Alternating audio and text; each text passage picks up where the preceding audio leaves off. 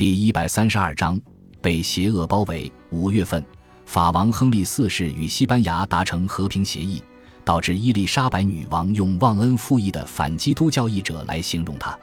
伯利男爵则呼吁伊丽莎白女王也赶紧与菲利普国王和解，但小艾塞克斯伯爵相当坚决地反对。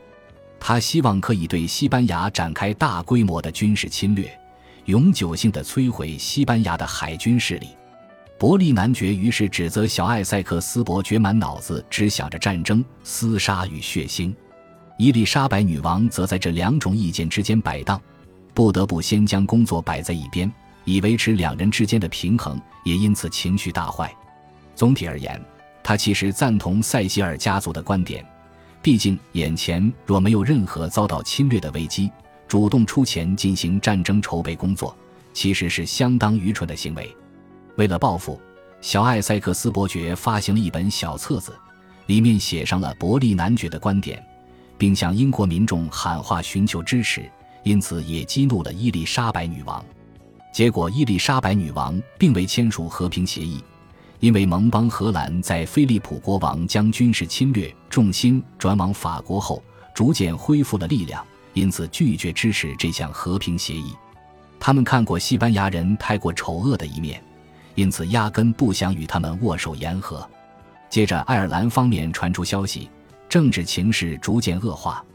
伊丽莎白女王派出的爱尔兰国王代表已死，于是女王决定派遣小艾塞克斯伯爵的舅舅威廉诺利斯爵士出任这项职务。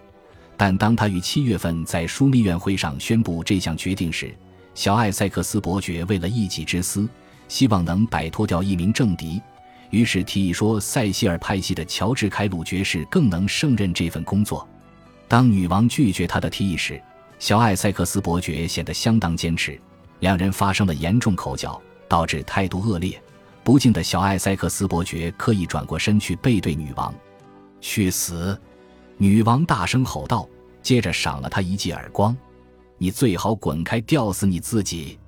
小艾塞克斯伯爵承受不了这样的羞辱。于是他拔出了剑，大喊：“我永远无法忍受这么大的耻辱！你的父亲也不曾这么做。”在小艾塞克斯伯爵出手前，诺丁汉伯爵赶紧站到两人中间，但太迟了。小艾塞克斯伯爵知道自己铸下大错。伊丽莎白女王震惊地静静站着，没有人敢出声。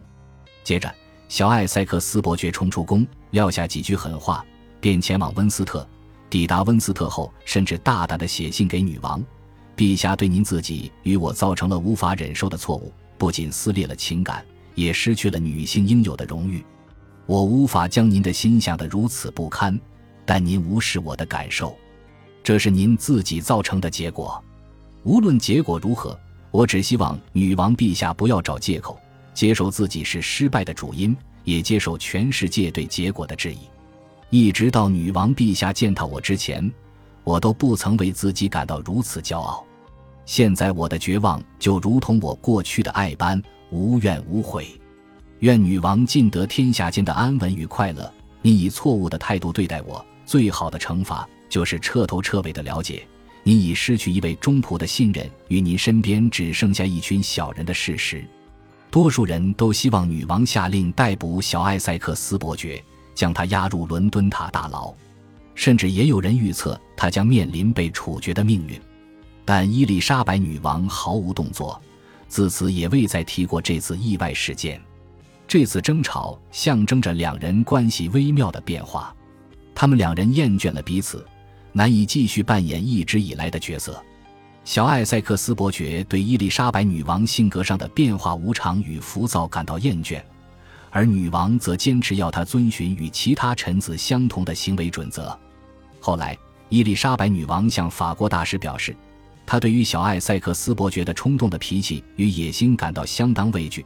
若他受到不良势力的影响，可能就会让自己毁灭。此时，他只能建议小艾塞克斯伯爵任何时候都要以顺从他为优先，不要像过去一样对他摆出如此傲慢的态度。但为了巩固王权。他只得依据英国法律来惩罚他，而非按照自己的心意。但这些刑罚都太轻，带来的效果一定没有下阻作用。他仿佛事后诸葛般的补上一句：“他的建议并没有办法避免他继续堕落。到了七月中，威廉·诺利斯爵士写信给外甥小艾塞克斯伯爵，请他决心走向正途，服侍君主，服侍国家。神的理想从未如此刻般需要你的存在。请记住，在军权与服从之间是没有拉锯战的。但他的信件石沉大海，于是长喜大臣托马斯·艾格登爵士便告诉他的朋友：“我亲爱的伯爵阁下，最大的困难在于克服自己的心魔。你离经叛道的还不算远，还有悔悟的机会。”小艾塞克斯伯爵让他的支持者们都感到相当尴尬，他破坏了自己的荣誉与名望，也在伟大的君主面前误了自己。而国家需要他，他应谦卑服从。小艾塞克斯伯爵勃然大怒，表示：若此时我的国家需要我为公仆，女王陛下定不会迫使我过孤独的生活。我永远无法像卑贱的佃农或奴隶一样服从他。当我的尊严受到最大的侮辱，宗教能给我反驳的理由吗？面对这种罪名，我绝无法委屈自己。或是你认为这些加诸我的污名是正确的吗？为什么君主就没有错误，臣子就不能不认错吗？宽恕我，宽恕我，爵士阁下，我永远无法遵守这些原则。我受到了错误的对待，我很清楚这一点。做出了如此危险又穷凶极恶的举动，他依然坚持己见。事实上，小艾塞克斯伯爵的朋友想要告诉他的是。因为伯利男爵重病了，因此伊丽莎白女王非常需要他。年届七十八岁的伯利男爵白发苍苍、颤颤巍巍，却仍不得不扛起治国的重责大任。因为女王过去半个世纪以来都相当仰赖他，尽管知道他已近乎全聋，为痛风所苦，就连拿笔都有困难，仍完全无法同意他辞职一事。最后，当伯利男爵在斯中特家中卧病在床。因年纪与过劳而筋疲力尽时，女王前往探视他，并且充满感情地亲自喂他吃东西。他也制赠药品给伯利男爵，并写上：“我每天都向上苍祈求，让你延年益寿。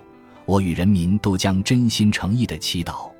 人民的幸福就是我最大的安慰，而他们的幸福掌握在你的手中。”女王告诉他：“若没有他陪伴在身边，自己也不想活得太长。”这句话让伯利男爵不禁潸然泪下。自始至终，你就是我的一切。女王陛下肯定的表示。女王因为过于忧心可能会失去伯利男爵一事，因而简直无心政务。伯利男爵是女王年轻时执政集团中仅存的最后一员，其他人都已经死了。若没有了他，女王知道自己将被其他新崛起的年轻势力孤立。这些年轻人多数都讨厌他，视他为强弩之末。当罗伯特·塞西尔为他父亲送上补汤时，他已经虚弱的无法举起碗来救口。伊丽莎白女王再度到他床前帮忙。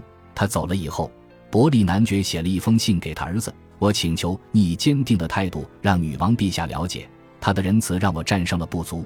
尽管她不是我的母亲，但却展现出母亲的宽容，用她那伟大的双手喂养我。”就像个细心的护士般，若我能重拾饮食的力量，处理这世上的药物，绝对是报效他的恩情。若我无力康复，我只希望到了天堂，仍能成为他与上帝的侍从。也谢谢你悉心炖粥。复笔以服侍女王来服侍上帝，因为服侍其他人的都确实是被魔鬼所奴役。伯利男爵于一五九八年八月四日逝世。听到消息。伊丽莎白女王感到相当遗憾、悲伤，甚至流下眼泪。她躲开了众人，私下为他哀悼。几个月过去后，只要有人提及伯利男爵的名字，女王仍会崩溃大哭。伯利男爵死后，被誉为英国之父。欧洲没有任何一位君主有幸拥有这么好的餐食。伊丽莎白女王一度曾如此表示。康登也敬佩地描述，他是一个极正直、认真。节制、勤勉与正义等特质于一身的男子。